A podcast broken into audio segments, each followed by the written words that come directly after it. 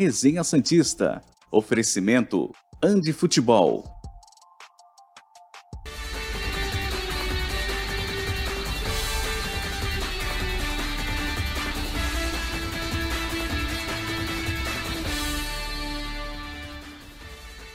Muito bom dia! Chegamos com mais um Resenha Santista aqui pela TV Cultura Litoral. Hoje é terça-feira, 22 de novembro de 2022 e essas são as principais manchetes do programa de hoje. Fortaleza quer Felipe Jonathan, mas valores não agradam ao Peixe. Santos exerce preferência e compra Vinícius Zanocelo. E Sanches desperta interesse de clube uruguaio. Carlos Sanches, será que volta para o Uruguai, volta para casa dele? Acho difícil, mas a gente vai falar bastante sobre isso no programa de hoje. Hoje, como eu falei para vocês, teríamos Sormani, ele teve um probleminha, mas temos Felipe Camargo, que está aqui com a gente. O, olha ele aí, ó. já está aqui. O Felipe. Eu vou dar o um bom dia pro Felipe, mas antes, como eu e ele ainda não fizemos um programa juntos, só nós dois, eu tenho que falar uma coisa do Felipe. É, o Felipe foi quem me deu uma oportunidade verdadeira para estar no meio do jornalismo e começar a trabalhar no jornalismo esportivo, a cobrir o Santos. Eu já trabalhava na Rádio Metropolitana Litoral e pedi uma oportunidade para o Felipe, que na época estava na Rádio Nova FM. Eu liguei para a rádio, falei, queria falar com o Felipe Camargo, posso? Deixaram, ele atendeu. Falou: ah, entendi, então se você quer aprender, vem aqui, tal horário, tal dia. E graças ao Felipe, eu comecei a trabalhar nessa área. Então, a gente já fez programa um monte junto, mas nunca sozinhos, com mais liberdade para trocar essa ideia. Eu sou muito e eternamente grato a você, viu, seu Felipe Camargo? Muito bom dia. Obrigado por ter aceito o convite. Semana que vem o Felipe estará de novo aqui no Resenha. Sempre um prazer estar do teu lado, Felipe. Bom dia de novo. Bom dia, Murilo. Prazer poder estar contigo aqui no, no Resenha. Essa história aí, ela, ela tem realmente né, a nossa participação, ou a minha participação, não digo nem a minha, mas a nossa, né, porque era a equipe do De Olho no Peixe, mas méritos todos seus, né? A gente é, dá oportunidade e cabe àquele que recebe abraçar e como a gente um dia já quis uma oportunidade, como a gente um dia já correu atrás daquilo que a gente quer, então faz parte. É, o orgulho é todo meu de ver você aí fazendo é, um monte de coisa dentro do jornalismo, né? Então vamos junto, vai ser um prazer participar contigo, é sempre uma honra estar contigo aqui e obrigado pelo convite. Vamos nessa, falar de Santos nessa próxima hora. É isso, é isso. Aliás, para quem gosta do resenha, e ama o professor Caio Couto, quem não ama, o Felipe também é o responsável, né, Felipe? Tirou ele do campo e fez com que ele virasse esse analista, mais do que comentarista, um analista de futebol, é, como poucos. Também é obra do senhor Felipe Camargo, que a gente está torcendo muito para ele agora lá no Aldax, né? É, o professor, ele. Eu tive, eu tive a oportunidade de conhecer o Caio quando saí da ESPN e fui convidado para trabalhar no Santos. Eu fui coordenar lá a parte de conteúdo da Santos TV e o Caio Couto estava comandando as sereias da Vila. Né? A gente já acompanhava de fora o trabalho, mas estando dentro do clube é uma outra realidade. Aí eu fiz amizade com o Caio, com o Glaucio Carvalho, que hoje é técnico do time feminino do Botafogo. E depois que virou o ano de 17 para 18, o Caio campeão brasileiro, finalista do Campeonato Paulista, e como são as coisas, né? A política acaba destruindo algumas coisas e destruíram o trabalho que o Caio então vinha fazendo, né? E, e porque já estava tudo negociado com a Emily Lima, independente do que acontecesse com o futebol feminino ali no final da temporada 17. Só no feminino que o campeão brasileiro ele é, é tirado do clube para a chegada de uma outra pessoa, né? Independente do, do que foi feito uh, esportivamente. Enfim, e, e a partir daí, em 18 ali, janeiro, fevereiro, eu e o Caio começamos a, a pensar em possibilidades. Falei muito para o Caio, falei, Caio, pelo teu conhecimento, a gente com certeza pode gerar conteúdo né, para o Facebook no primeiro momento. depois pensamos no Instagram, né? Até a gente cair no YouTube. Nós tivemos primeiro um programa chamado, um canal chamado Programa Análise Tática. Se as pessoas tiverem Sim. curiosidade, elas podem depois até procurar. É, fazemos análise de vários jogos de mata-mata da Copa do Brasil, uh, Campeonato uh, Libertadores, tem, tá tudo lá, né? E depois muitas entrevistas. Mas a, dali a gente é, acha que precisava focar mais no Santos e é quando a gente vai para a Rádio 9 FM. Então, assim, é, fico feliz também de ter, de alguma forma, mostrado para o professor Caio Couto que o conhecimento que ele tinha sobre futebol poderia ser direcionado para essa área de comunicação. E o Caio viveu aí um período sensacional comentando e mostrando toda a sua qualidade. Ele não ficou só no De Olho no Peixe, ele veio para o Resenha, ele teve com o Ricardinho lá na Santa Cecília, né? É, e, e, se o Caio não voltasse ao campo, eu não tenho dúvida que ele em breve estaria em alguma emissora de TV e rádio da capital paulista. Mas o Caio está no Audax do Rio, começou já a pré-temporada, o trabalho por lá, e a gente fica evidente na torcida para que o Caio possa é, ter um grande trabalho lá no Rio de Janeiro porque isso vai ser importante para ele. Então a gente, claro, fica na torcida. Os Santistas, muitos que acompanham o Caio, já brincam que é, ganharam um novo time. O é Santos isso. é o time do coração. Mas nesse campeonato carioca seremos Audax para ver o professor se dar bem lá no Rio de Janeiro, Murilo. Eu também, serei Audax. E você, inclusive, eu vi no sábado, no De Olho no Peixe, que se der, vai ver um joguinho lá, né? No Rio. É, eu quero, eu quero. O Santos, o Santos, perdão. É, o Santos tem a tabela do Campeonato Paulista. O de olho no peixe vai continuar, se Deus quiser, é, estando em loco nos Sim. jogos. O Santos está em casa contra o São Bernardo. Depois o Santos vai fazer dois jogos fora contra o Guarani em Campinas e o São Bernardo, né? É, depois volta para pegar o Água Santa, tem a Ferroviária e o primeiro clássico contra o Palmeiras na sequência. Então eu preciso ver a tabela, porque só está montada a tabela, mas as datas exatas com os horários ainda não estão definidos. Então uh, a gente precisa. Eu dei uma olhada para cima agora porque eu achei que tinha saído um gol. Estão jogando Dinamarca e Tunísia na Copa do Mundo. E, e eu preciso ver uma janela aí para tentar ir ao Rio de Janeiro. O, o Aldax manda os jogos em Angra dos Reis, Murilo. Mas é. eu quero ver quando jogar no Rio, exatamente. A estreia contra o Botafogo, se eu não estou enganado, é no Rio. Aí se desce seria muito bacana eu ir lá para poder acompanhar em loco aí essa estreia do professor. Se der, eu vou tentar encaixar. Eu sei que nas, é, é, dentro das sete primeiras rodadas, o Aldax pega já os quatro grandes do Rio. Né? É, os jogos no Rio é contra Botafogo e Flamengo. Eu acho que Fluminense e Vasco vão a Angra dos Reis. Então eu só preciso ver as datas para a gente tentar estar tá lá e dar uma moral pro professor em loco lá. Vai ser bacana. Vai ser bom, vai ser bom. Contra o Botafogo é Engenhão mesmo. Contra o Botafogo é, é lá no Engenhão. Vamos começar falando do Santos. Zanocelo, acho que foi a notícia de ontem, a efetivação da compra do Vinícius Zanocelo. Coloca aí na tela o que temos, Leandrão, que a produção separou um texto produzido pelo Globo Esporte. O meia Vinícius Zanocelo foi transferido em definitivo para o Santos após empréstimo, informou a Ferroviária na noite desta segunda-feira. O jogador pertencia ao time de Araraquara. Pela Ferrinha, Zanocelo jogou o Paulistão de 2021, quando fez 12 jogos e marcou um gol. Depois foi emprestado ao Santos, onde já tem 76 jogos e balançou as redes cinco vezes entre Campeonato Brasileiro, Copa do Brasil, Sul-Americana e Paulista. Em nota, a Ferroviária disse que não vai comentar os valores da transação, mas para Zanocelo permanecer na Vila, o clube precisaria desembolsar ao menos 2 milhões de euros. Temos a nota citada? Então coloca aí na tela a nota que a Ferroviária emitiu informando que o Santos realmente exerceu essa opção de compra.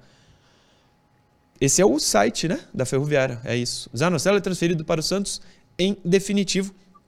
A nota ali embaixo você acompanha, não sei se dá para ler, mas fala que a Ferroviária SAF, e aí explica a venda.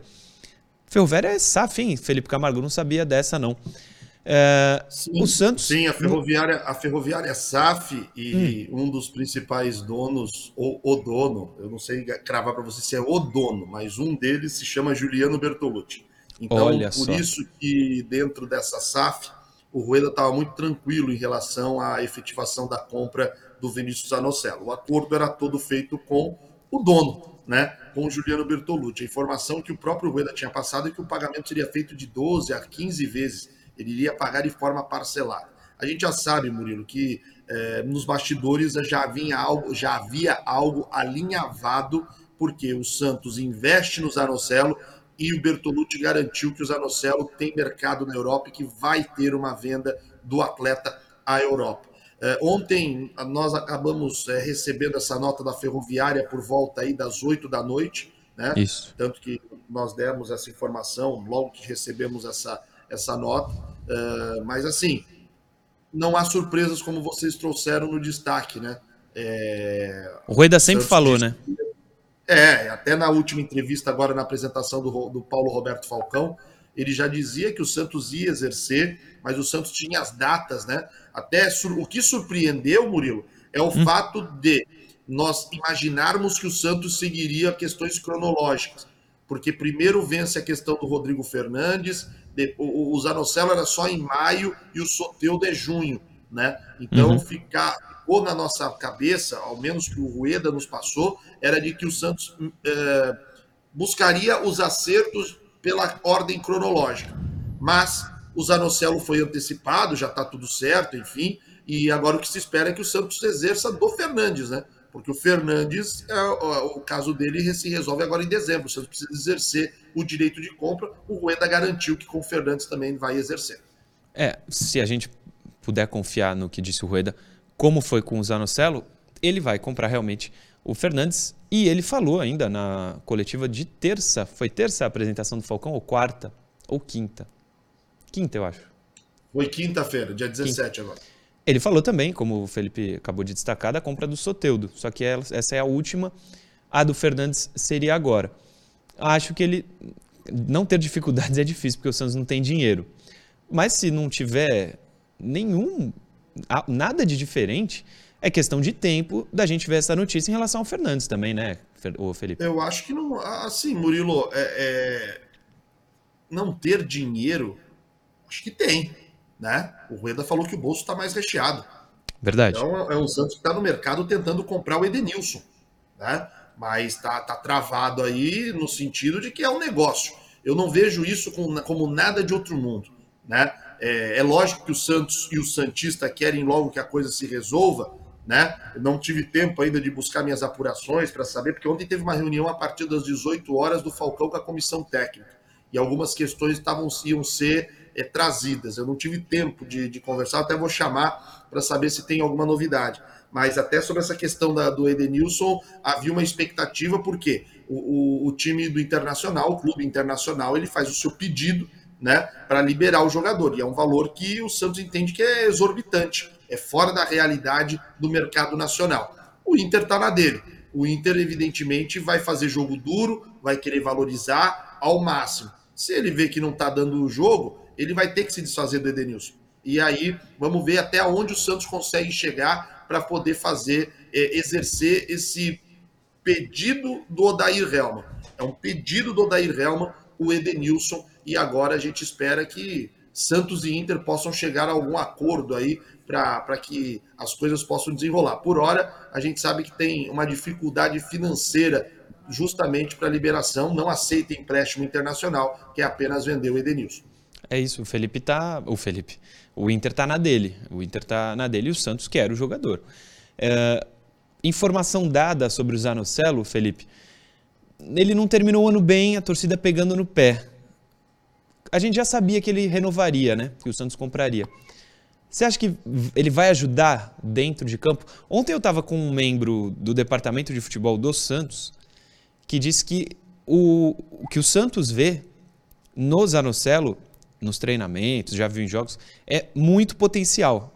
Num time mais bem estruturado, ele pode render algo que ainda não rendeu no Santos, mesmo na boa fase. O Santos confia muito no Zanocelo. É por isso que o Santos exerceu a compra do jogador, mesmo ele nesse momento, não sei se já esteve em alta, mas ele nesse momento, a gente não tem como negar, com o torcedor, ele está mais em baixa do que em alta, como, como eu disse, né, Felipe? É, o, o Zarocelo ele, ele acabou perdendo espaço justamente com a chegada do Orlando Ribeiro, né? Para quem lembra, com a chegada do Orlando Ribeiro, o Zanocelo perdeu a vaga no time titular. O Orlando Ribeiro, quando ele assume o Santos, o time profissional do Santos, ele passa a atender alguns pedidos que a torcida fazia. É, não sei se é, alguém avisava para ele, ou se ele acompanhava as mídias sociais, não sei. Mas, coincidentemente, ou se ele realmente tinha a mesma visão do torcedor, também pode ser, né? De que ele via que o Madison não, não podia ser titular naquele momento, que o Zanocelo no meio-campo, a insistência que muitos torcedores achavam também tava, é, era equivocada, e aí ele começou a fazer algumas mudanças. O Madison não teve jeito. Ele girou todos os laterais e chegou à conclusão de que o, menos ruim ali naquele momento era o Madison então o Madison acabou é, sendo titular na maioria dos jogos em que o Orlando passou pelo Santos. Agora, no caso do Zanocelo, o Zanocelo sumiu do time. Né? Ele apareceu Sim. em Bragança Paulista e jogando mais aberto pelo lado esquerdo. E não me recordo depois de outro jogo. Ele até acho que entrou, além do jogo do Bragantino, em mais algum outro jogo. Mas foi pontual e muito pouco, pelo que o Zanocelo até então tinha jogado. Que ele não vinha, vinha vivendo um bom momento, isso era evidente né? É, mas eu, eu tenho essa mesma percepção, Murilo, do que os colegas que você tem contato da, uhum. da do, do, futebol do Santos uh, têm em relação ao Zanocelo. Eu não acho que o Zanocelo é o popular, como o torcedor gosta de falar, pé de rato. Eu acho que não. Eu acho que o Zanocelo tem qualidade. O Zanocelo, ele, na verdade, ele precisa ser é, estimulado, ele precisa ser potencializado, né? E a gente sabe que o, o, o, Santos, como um time, era um time extremamente desorganizado. Era um Santos que, que faltava muita coisa. Né? Eu, eu penso que o Zanocelo, tendo um time organizado, tendo jogadores um pouco com mais qualidade, como um Edenilson, por exemplo, por perto, eu acho que ele poderia e pode ser estimulado a jogar melhor né? Até para que o Santos consiga valorizar mais o Zanocelo, pensando Exato. numa próxima janela. Seis meses agora de Campeonato Paulista, início de Brasileiro, Copa do Brasil, Sul-Americana, o Zanocelo fazendo seis meses de 2023 bem, isso pode projetar o Zanocelo a uma venda na janela do meio do ano que vem vai ganhar todo mundo, né? Bertolucci vai ganhar Santos, que é o mais importante, que o Santos possa ganhar, e a partir de uma venda boa do Zanocelo, o Santos consiga é, qualificar e encorpar mais ainda o elenco para a próxima temporada, o, o Murilo. Exatamente. O Zanocelo jogando bem, claro que desperta o interesse europeu, mas o empresário dele, ele já tem muito crédito na Europa, né? Então a, pode ficar mais facilitada ainda a venda do Zanocelo. Por isso que a compra dele é um investimento não só dentro de campo, mas é um investimento financeiro que o Santos faz. O Santos pensa em lucrar com o jogador, até pela idade, pelo empresário que tem. Eu, de modo geral, eu acho que o Santos não erra ao comprar o Zanocelo também, ou muito, pela questão financeira. O Santos vai pensar e vai tentar fazer dinheiro com, com o Zanocelo. É, intervalo rapidinho, a gente volta daqui a pouco. No YouTube, programa está rolando lá no youtube.com.br TV Cultura Litoral. Como você já sabe, a gente fica ao vivo. Mande sua mensagem lá que no intervalo da TV a gente lê. Não sai daí. Programa Resenha Santista. Oferecimento Andi Futebol.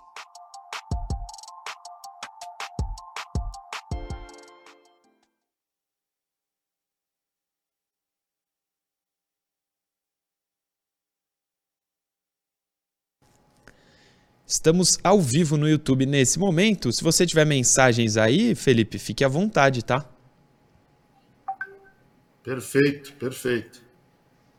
Deixa, eu preciso, eu, eu não tenho aqui o hábito.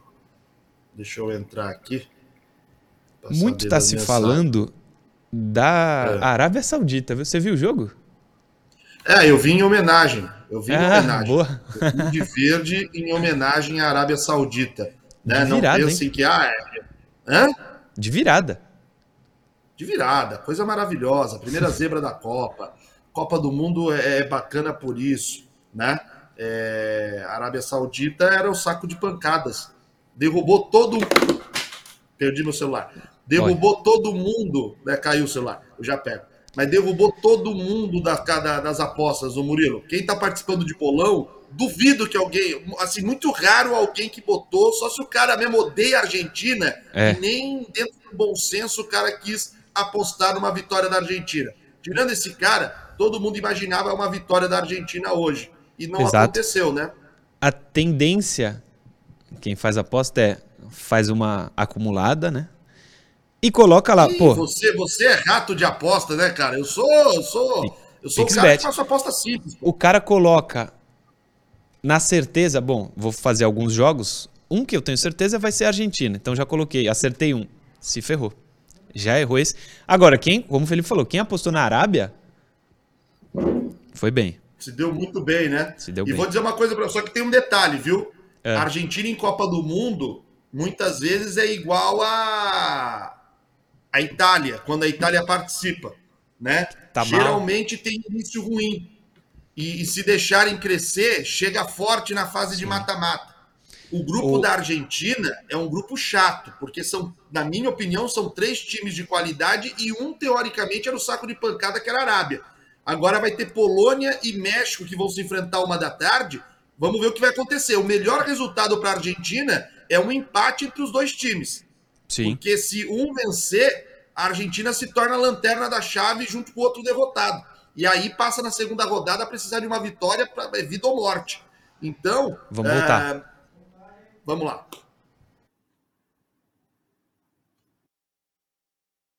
Programa Resenha Santista. Oferecimento Andi Futebol.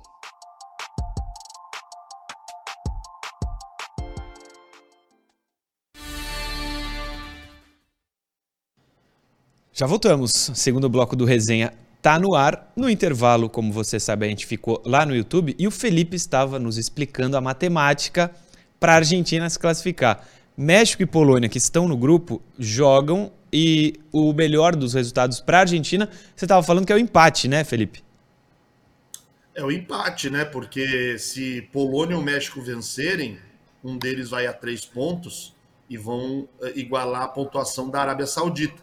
Isso vai obrigar a Argentina a vencer, né? Na segunda rodada. De qualquer forma, ela vai ter que vencer. Mas. É, duas vitórias vai um precisar. tro- Então, em caso de um tropeço da Argentina, porque não é nada de outro mundo. A Argentina pega primeiro o México na segunda rodada e pega depois a Polônia. né? São dois adversários teoricamente mais duros do que a Arábia Saudita. Sim. Então, é, eu acho que a Argentina tem que torcer por um empate hoje, porque aí fica a Arábia com três, os outros dois com um ponto, e vai para a segunda rodada. A Argentina, se vencer o México, ela chega a três pontos, ela mantém o México com um ponto, e tem que torcer para que a Polônia né, e o México nas próximas rodadas vençam a Arábia Saudita para que ela consiga, na sequência, é, ter condição de classificação. A Argentina se complica muito dentro da chave, mas Muito. eu estava dizendo também no intervalo, Murilo.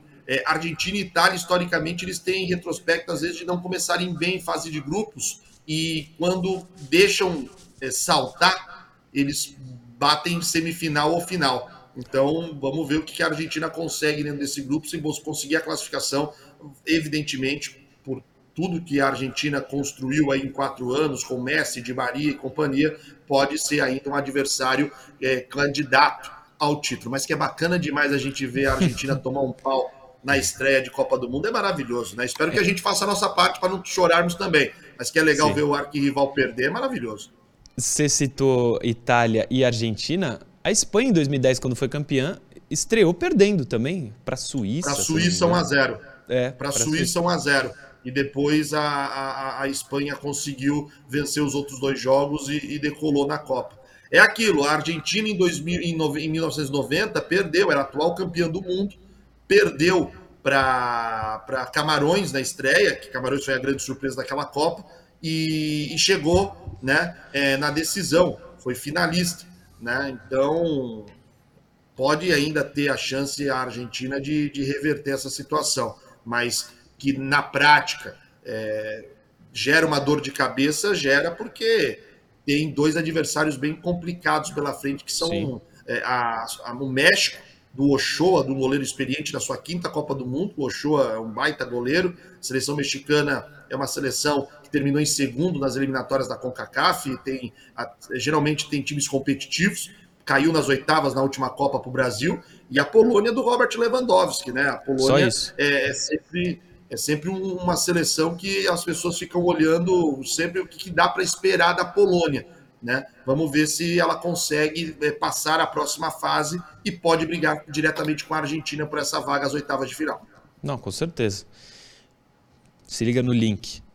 Falando em Copa do Mundo, Andi Futebol. Lá você encontra todas as camisas de seleções que estão na Copa, inclusive algumas que não estão na Copa, tem camisa lá na Andi Futebol, a mais completa loja de material esportivo da região, do Brasil, do mundo inteiro.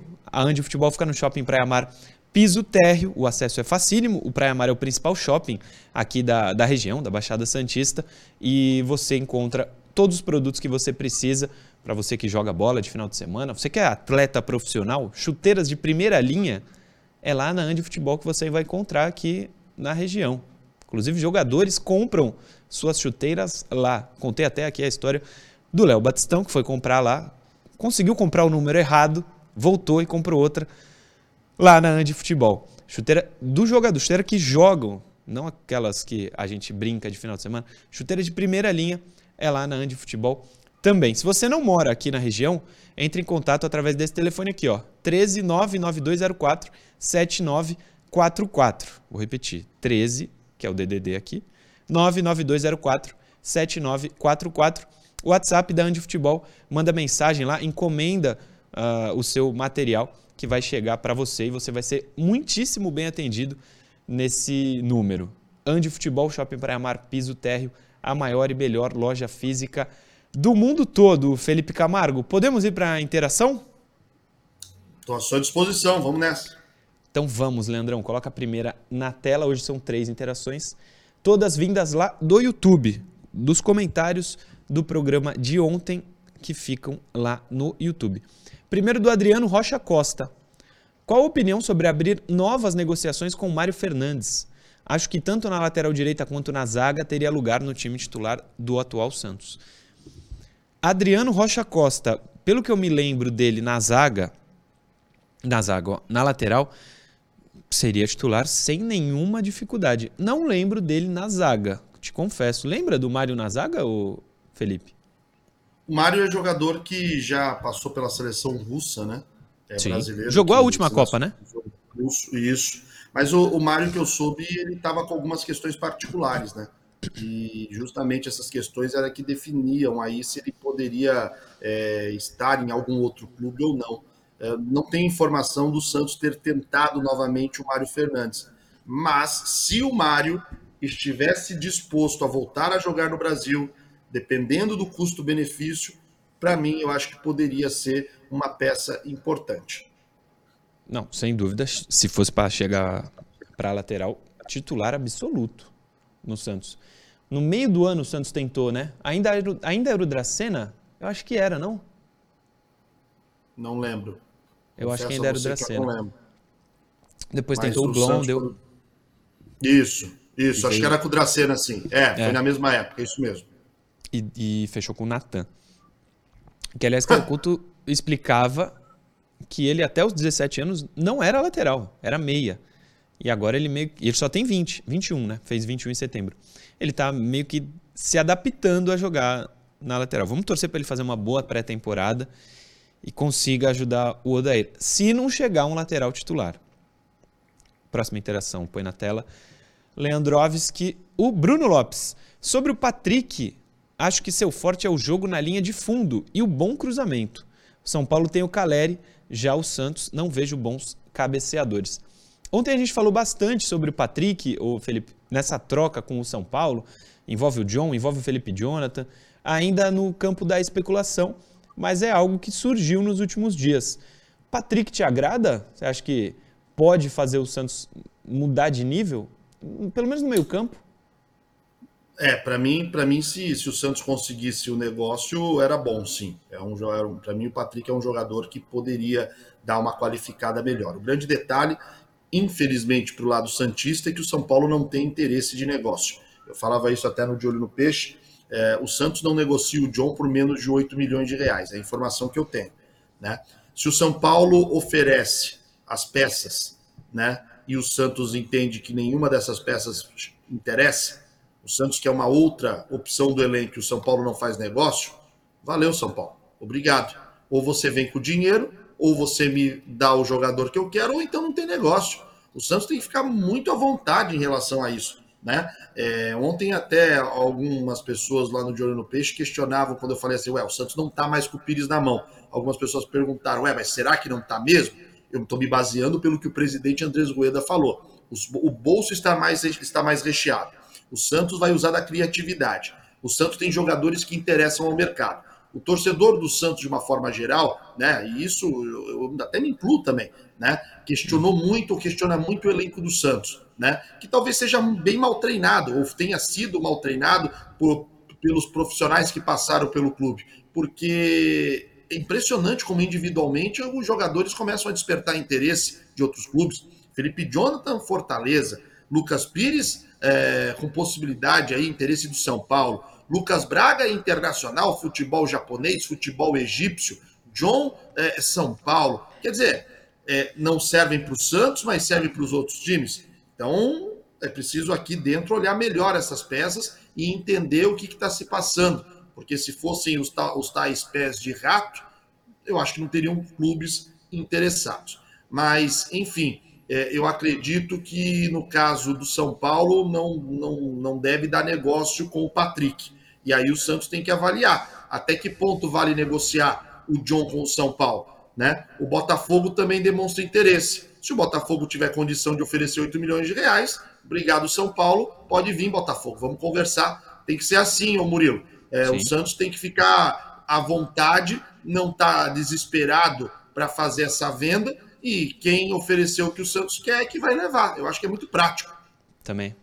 O que aconteceu com o John em relação ao Botafogo, que teve interesse já, ainda esse ano, o, o John mesmo não quis ir para o Botafogo. Não, não, não, viu, não, não teve ânimo para estar no Botafogo, preferiu ficar na reserva do Santos. Pode ser que agora as coisas mudem. O John mas, queira mas jogar. o Botafogo, o Botafogo acho que não tinha feito proposta também que agradasse o Santos. Até onde eu sei, São Sim. Paulo e Botafogo tinham feito uma investida que o Santos entendeu que não tinha negócio, não valia o negócio. Agora, o jogador já deixou claro, e eu uso até declarações do Lisca, né? quando hum. passou pelo Santos, que o, John foi na sala dele chorar para sair. Né? Ele falou, né? É, é, o Lisca falou que o John chorou na sala dele querendo sair. Agora, tem que chegar a proposta. O Santos não está errado. O Falcão, é, eu lembro que o Dracena, a gente já fez várias críticas né, da passagem do Dracena, mas o Dracena teve também os seus acertos. E eu lembro que, é, não lembro com qual jogador exatamente, mas eu lembro que o Dracena conversou com alguns atletas explicando o seguinte: você vai ser negociado. Se tiver proposta boa, vai, vai, a gente vai conversar. Mas não pode ser só boa para você. Tem que ser boa para a gente também. Não pode ser boa só para um lado. Não lembro se foi o Dracena, se foi o Rueda, com quem, qual jogador que se conversou, mas teve algum, em alguns momentos se conversou dessa forma dentro do Santos. E é preciso conversar com o John sobre isso. O John precisa ter essa ciência. Não adianta chegar uma proposta de é, Botafogo, São Paulo, é, fala-se muito que o Flamengo tem interesse, de que o Palmeiras tem interesse, mas ninguém bota a proposta na mesa. Se não, ninguém bota a proposta na mesa, não adianta ficar, sabe, o empresário talvez falando que vem, que tem interesse. Mostra, apresenta a proposta. A partir disso, o Santos, não tenho dúvida, vai sentar para conversar. O Santos tem que ser, e não duvido que com a chegada do Falcão, vai ser inteligente, ponto de tão interessado no John, a gente quer X, ah, não pode pagar X? Eu quero tal jogador do seu elenco. Tem negócio? Muito que bem. Não tem negócio? Obrigado. Um e o Santos aguarda. E ela é. aguarda. Põe a última interação na tela, Leandrão, por favor. Do Jaime Luiz Silva. O Santos, para ser competitivo e disputar títulos, tinha que contratar pelo menos uns 15 jogadores. Sete titulares e oito para compor elenco. Você falou agora sobre o elenco. 15 é muito, hein, Felipe? Aliás, sobre, sobre o que você falou do elenco, a gente tem falado aqui no resenha. Esse elenco é melhor do que o de 2021, mas entregou menos, especialmente na reta final do campeonato. Mas houve uma melhora de 21 para 22. Se mantiver assim, em 2023, o elenco é melhor ainda, só que precisa jogar. O Santos fez menos pontos esse ano do que no ano passado, mesmo tendo um elenco melhor. Eu tô contigo que o elenco não é o, o, pelo menos os 11 titulares, não é o desastre que demonstrou ser nas últimas rodadas do Campeonato Brasileiro, né? É, o Santos não teve comando, o Murilo. O Santos estava é. largado. Largado, é total. deriva, a deriva. E a gente conhece um pouquinho, a gente pouco trabalhou no futebol, né? É, mas a gente que acompanha futebol há quase 20 anos, a gente sabe que se deixar um, um, um ambiente de futebol largado, você tem lideranças boas e lideranças ruins, né? É, a coisa pode caminhar para um lado ruim. E foi o que aconteceu. Um, um elenco desmotivado, um elenco é, sem vontade, e não tinha ninguém para chamar os caras na chincha lá dentro do CTR Pelé. Essa é a realidade. A partir de agora, a gente espera né, que com o Odair Helman, com a sua comissão técnica, com Paulo Roberto Falcão, esse cenário muda. Tem que mudar. Porque são, é, não, não existe nenhum jogador do elenco do Santos hoje que vai olhar para o Paulo Roberto Falcão e vai desdenhar do Paulo Roberto Falcão, que vai querer fazer gracinha com o que o Paulo Roberto Falcão falar, que vai olhar torto, tem que baixar a cabeça e botar o rabo entre as pernas. Porque a história que o Paulo Roberto Falcão tem no futebol é para qualquer um, de qualquer lugar do mundo, respeitar. Né? Sem dúvida. Então, dentro do Santos, não imagino que seja diferente. É, eu entendo né, o que o, o nosso teleinternauta manda de mensagem, no sentido de que há essa, essa sensação de, um, de uma terra arrasada, de que o Santos precisa contratar é, mais do que um time inteiro para poder fazer a coisa acontecer em 23. Que títulos vão vir em 23, eu não consigo cravar, né? Mas se o Santos for competitivo contra os grandes de São Paulo, isso já vai melhorar a autoestima do torcedor e mostrar pro próprio elenco que eles são capazes. Se isso acontecer, eu acho que pode brigar por um título paulista, por que não? Né? Se o Santos conseguir montar um time competitivo e comprovar isso dentro de campo contra São Paulo, Palmeiras e Corinthians. Né? Eu imagino que de três a quatro peças chegando aí né? Para titular. É, Para poder qualificar um pouco mais, trazer experiência a esse grupo, é, jogadores do nível. É, do grau do Edenilson, sabe? Que tem mais experiência, mas que joga em bola, não está na descendência, que tem experiência. Eu acho que é, esse tipo de jogador ele pode potencializar os atletas que nós temos do Santos no elenco. Eu conversei e tenho conversado com algumas pessoas ligadas a, a, a comissão técnica, né, que está trabalhando aí de forma incessante no Santos, né, é, e, eles, e eles falam uma coisa que é óbvia: nossa ideia é buscar reforços no mercado e não perder jogadores. É claro, se puder pedir para Felipe Jonathan, Lucas Pires, para outras opções que poderiam, Lucas Braga, né? Se pudesse pedir, eles querem que esses jogadores fiquem no clube, né? Que possam ali agregar para a temporada 23. Vamos ver de que forma o Santos vai conseguir entregar. É preciso que entregue. Hoje já é dia 22, o elenco é. volta dia 14. O Santos precisa no dia 14 já ter aí os seus três a quatro reforços, na minha opinião, que possam já dar esse upgrade dentro do elenco do Santos, Murilo. Estou contigo. A apresentação precisa ser com alguns reforços já no dia 14, como falou o Felipe.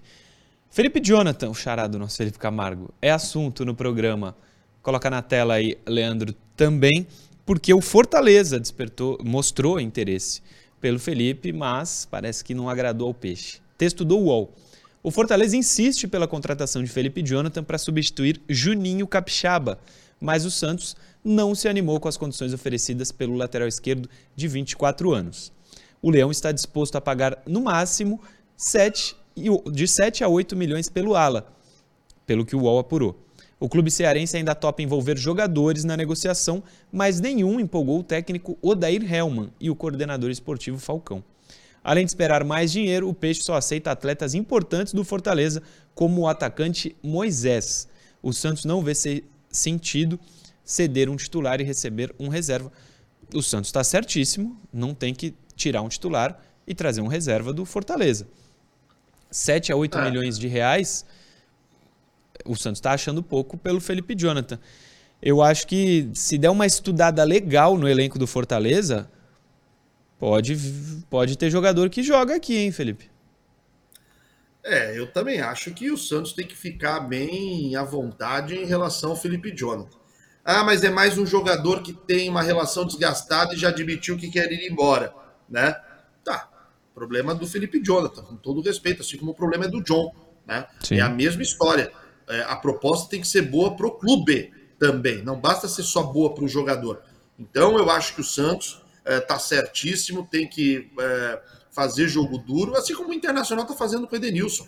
Não pode ser nada diferente. Né? O Santos não pode realmente perder um jogador que hoje é titular e, e, e aceitar migalhas, entendeu? É. Do Fortaleza. E o Moisés, Valorizar o seu ativo, né?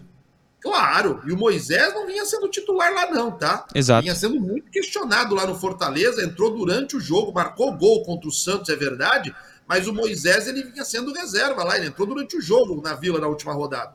Então, pera lá. É, até essa história de que mais dinheiro e pelo menos o Moisés, não acho também bom negócio, não. Vamos ver melhorzinho aí essas peças do Fortaleza para definir quem que o Santos poderia trazer. Moisés é atacante, né? Sim, atacante de ponta. Seria reserva no Santos. Ele tá atrás do Ângelo, do Marcos Leonardo, do Soteudo, do Lucas Braga, talvez também. O Lucas Braga é um décimo segundo titular aí do, do Santos. Não vejo, não vejo o negócio bom pro Santos, não. Intervalo rapidinho e a gente já volta com o último bloco. Programa Resenha Santista. Oferecimento Andi Futebol.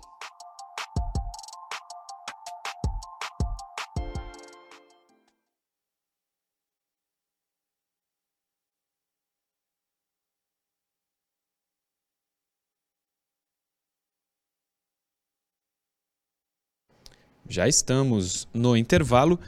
Mensagens que nos chegam através do Instagram. É... Daniel Henrique. Murilov, bom dia. Murilov, bom dia. Desculpa a minha ignorância, mas os jogadores não ganham chuteira por ter patrocínio? Alguns devem ganhar. E alguns compram quando querem, né? Eu sei que o Léo Batistão comprou duas. Porque comprou o número errado. O Rogério Rocha, que é o Rogério das Trufas. Estou de olho no peixe e no resenha. Boa, Rogério. O Paulo Carvalho. É o Paulo Carvalho? É. Paulo Barreto Carvalho. Grande time, Murilão e Felipe. O que vocês acham do Felipe Jonathan? Fará falta se sair, visto que laterais do mercado são joia rara. É verdade, acabamos de falar sobre isso. Hoje ele é titular. Ele termina o ano incontestavelmente titular. Não que ele seja incontestável, é que o Lucas Pires não terminou bem. Hoje o titular do Santos é o Felipe Jonathan, né? Sim, sim, o Felipe Jonathan hoje é o titular do Santos e não existe confiança no Lucas Pires, essa é a realidade. É, então, assim, é um jogador de experiência, o Felipe Jonathan, tá? É, e, você é só olhar o mercado, né? Só olhar o mercado. Se o Santos vendeu o Felipe Jonathan dentro do mercado nacional, o Santos tem opções para comprar? O Santos não tem opções para comprar assim, não, cara. Né? O Santos teria que garimpar o mercado sul-americano, talvez. Né? E, Sim. enfim.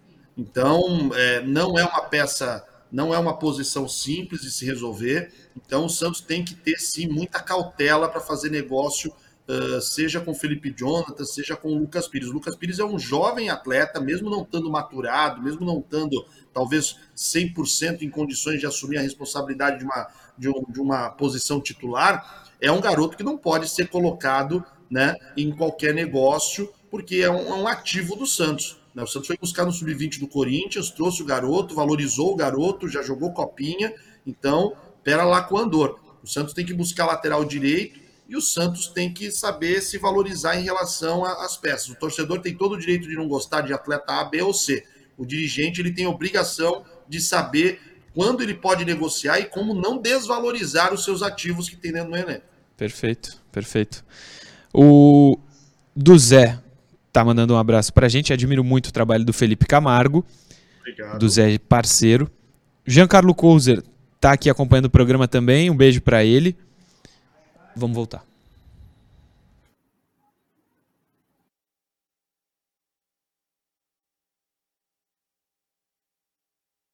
Programa Resenha Santista. Oferecimento Andi Futebol.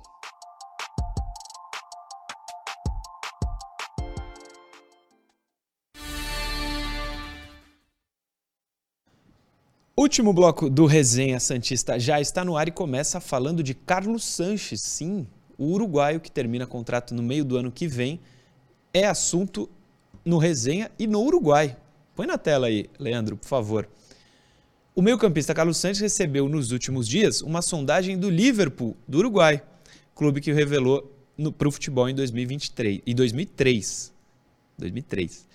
Opção no banco, o uruguaio realizou 21 jogos na temporada com a camisa do Santos e deu três assistências. Próximo de completar 38 anos, o jogador vive seus últimos momentos como atleta profissional. Por esse motivo, o time uruguaio viu como uma boa oportunidade o retorno do camisa 7 Santista após 10 anos longe do clube. Em rápido contato com o Diário do Peixe, o empresário do Meia negou a saída. Por enquanto, sem chance, limitou-se a dizer Nelson Ferro ao Diário do Peixe, que foi quem produziu esse texto. Houve o interesse do Liverpool, a casa aí do Carlos Santos, onde ele foi revelado, mas segundo o próprio empresário, ouvido pelo Diário do Peixe, ele fica. E são só mais seis meses de contrato. A tendência é que ele siga no Santos até terminar, né, Felipe, ou não? É, mas o, o Sanches já, pelo que eu conversei com algumas pessoas, é, o Sanches já teria admitido que não ficou talvez tão satisfeito com as oportunidades que teve agora nessa, nessa reta final de temporada 2022 e que, que não teve, né? gostaria... né? Oi? As oportunidades que ele não teve, na verdade. Na verdade, ele teve. Então. É, Por culpa dele. Poucas, né? Com as poucas, né? Ele poucas é. vezes entrou em campo e que ele gosta. Porque assim, vocês vão se lembrar que quando o Busto saiu, o Sanches bateu um papo com a gente depois de um jogo. Foi, acho que na vitória contra o Atlético Goianiense 1x0 no primeiro turno do brasileiro, que o, o próprio Sanches falou na zona mista que ele não entendia por que, que o Bustos não escalava, que ele estava bem fisicamente, que ele sempre quis ajudar e, e, o sonho dele era encerrar a carreira no Santos. Porém, é, pelo que eu conversei com algumas pessoas, essa ideia do Sanches encerrar a carreira deu uma mudada.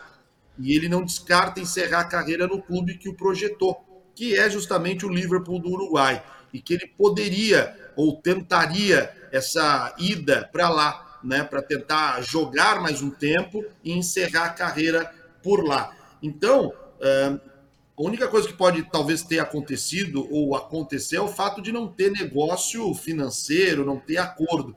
Mas eu não sei até que ponto o Santos toparia liberar, eu acho que seria uma boa para o Santos, né? Liberar o, o Sanches antes do, do término do seu contrato. O Santos é, teria um alívio na folha salarial, que proporcionaria o Santos a investimentos melhores. É, o Santos foi um jogador extremamente importante em 2019, né? teve todas as dúvidas em 2020 e 2021, né? por causa da sua cirurgia, por causa da sua lesão. É um cara de liderança é, dentro do grupo pela experiência que tem, mas infelizmente já não entrega mais o que se espera dele.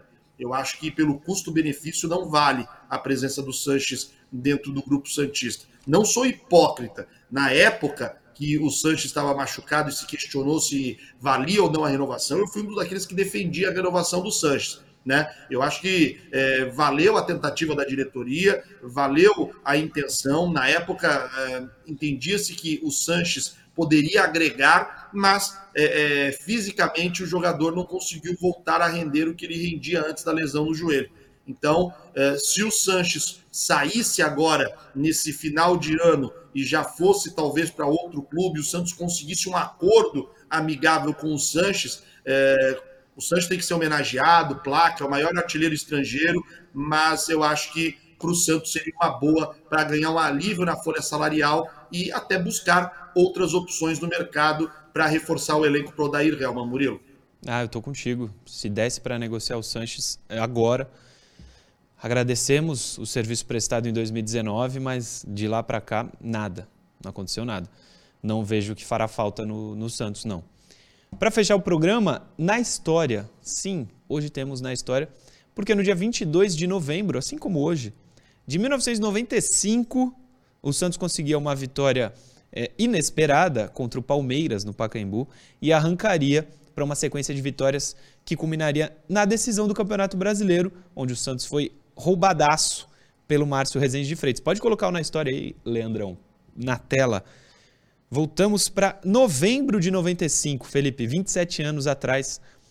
Pacaembu, Santos e Palmeiras. O Edinho fazendo aí uma boa defesa. Não é mais comum, né? Os dois times com shorts branco e meião branco, só a camisa diferente. Essa né? vitória do Santos contra o Palmeiras da, da Parmalat, Murilo, fez Isso. com que o Santos engrenasse rumo à final, né? É, rumo à fase final, vamos dizer assim. Sim. Então foi muito e importante pra gente, essa vitória. Pra gente ver o quanto terminava tarde o campeonato, né? 22 de novembro ainda tá na primeira fase. Ah, sim, as finais aconteciam próximos do Natal. Do Natal. Eu é. já vi final de Campeonato Brasileiro, acho que foi 98, acontecer 23 de dezembro. Né? Acho que foi 99, Corinthians e Atlético, né? Eu acho que foi Corinthians e Cruzeiro. Eu lembro do Corinthians e Cruzeiro, eu acho, no 23 de dezembro, eu acho. O, eu sei que o 99 foi muito próximo do Natal, o 0 a 0 no, no Morumbi, que deu terceiro título para o Corinthians. Tem uma escalação desse jogo que o Leandro vai colocar na miniatura, porque o passe do Giovani é sacanagem. Pro gol do Wagner. O Wagner jogava muito, né, Felipe? Jogava. Foi uma das peças fundamentais aí desse Santos de 95, né? Tinha o Jameli, tinha o, o Robert, era um baita Tem time. aqui, ó, a escalação. 28.542 pagantes. Ó, passe do Giovani. No Pacaembu, Árbitro Dionísio Roberto Domingos, que eu não lembro. O Palmeiras, ó, o time do Palmeiras. Veloso, Cafu, Antônio Carlos, Kleber e Wagner. Não lembro do Wagner, lateral esquerdo, não. Meio-campo, Flávio Conceição, Mancuso, Amaral e Rivaldo. Edilson e Miller. Rivaldo Uma seleção vestindo a camisa do Palmeiras, cara. Rivaldo, Edilson e Miller.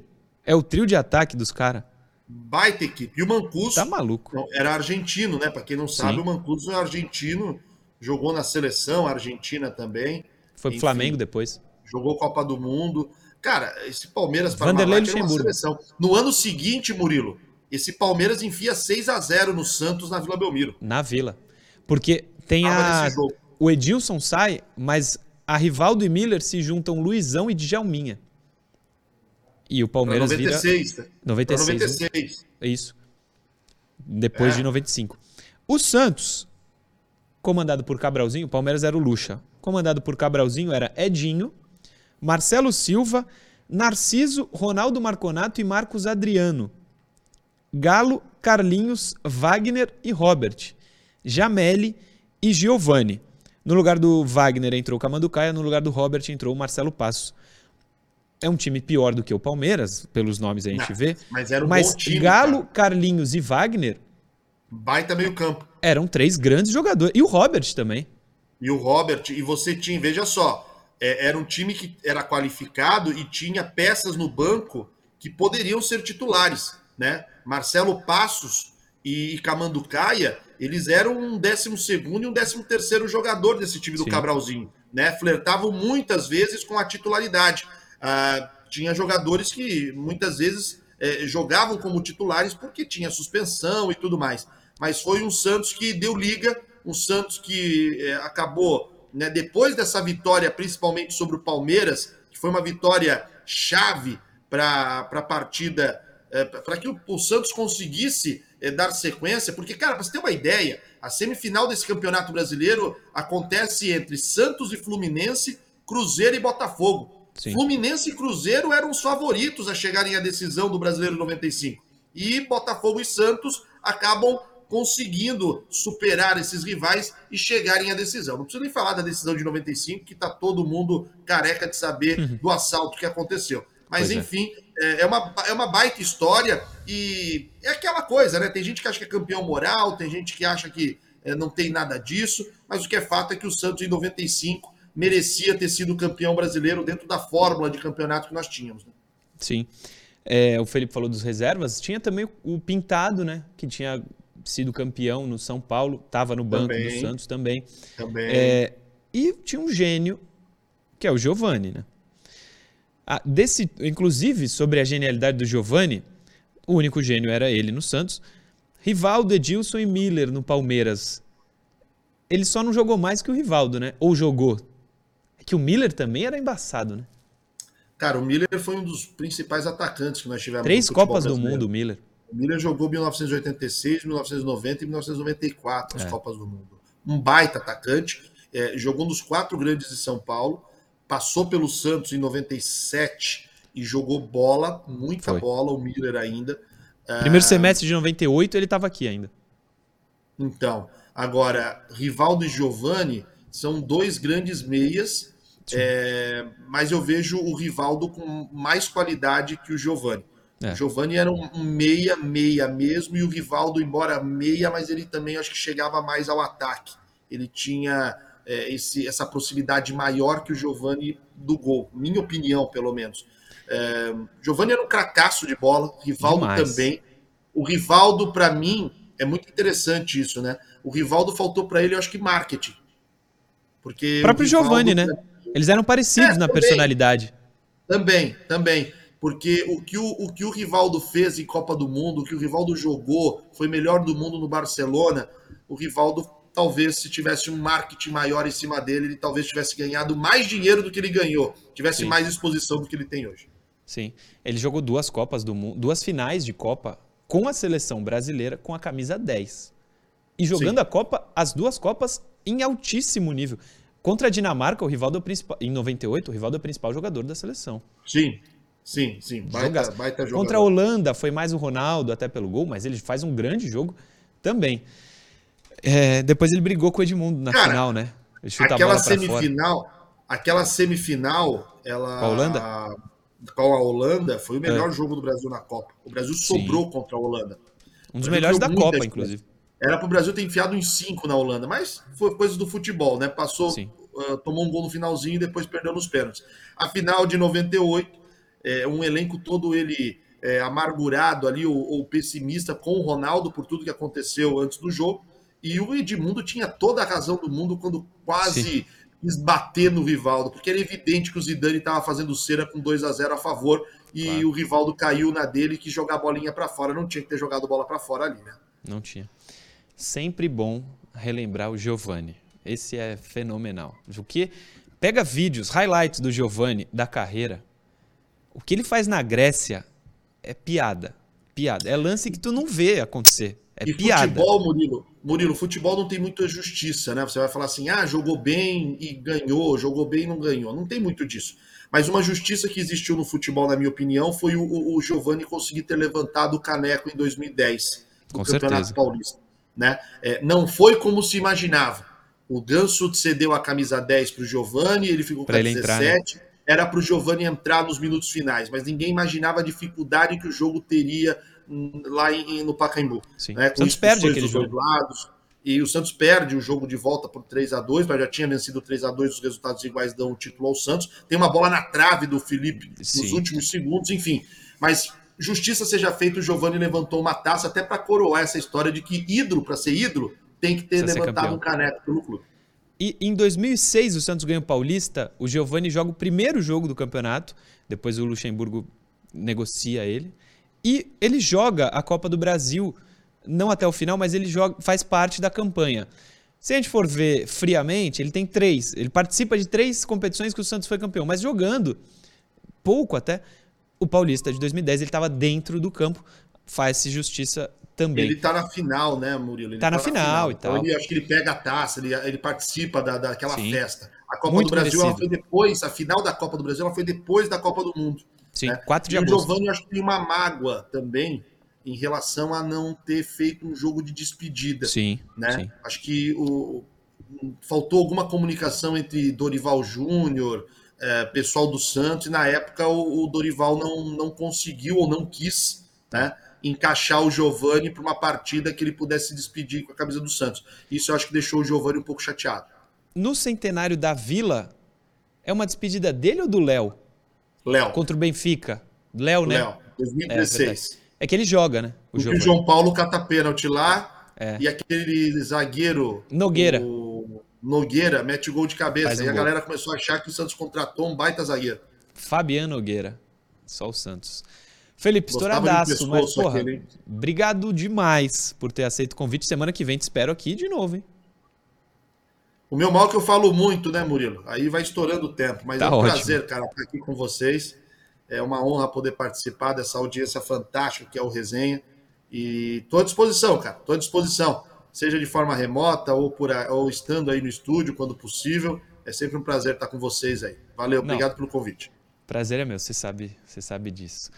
Obrigado a todos que acompanharam, mesmo com o jogo da Copa, o Resenha mais uma vez, amanhã às 10. Estamos de volta com mais um programa aqui pela TV Cultura Litoral. Valeu!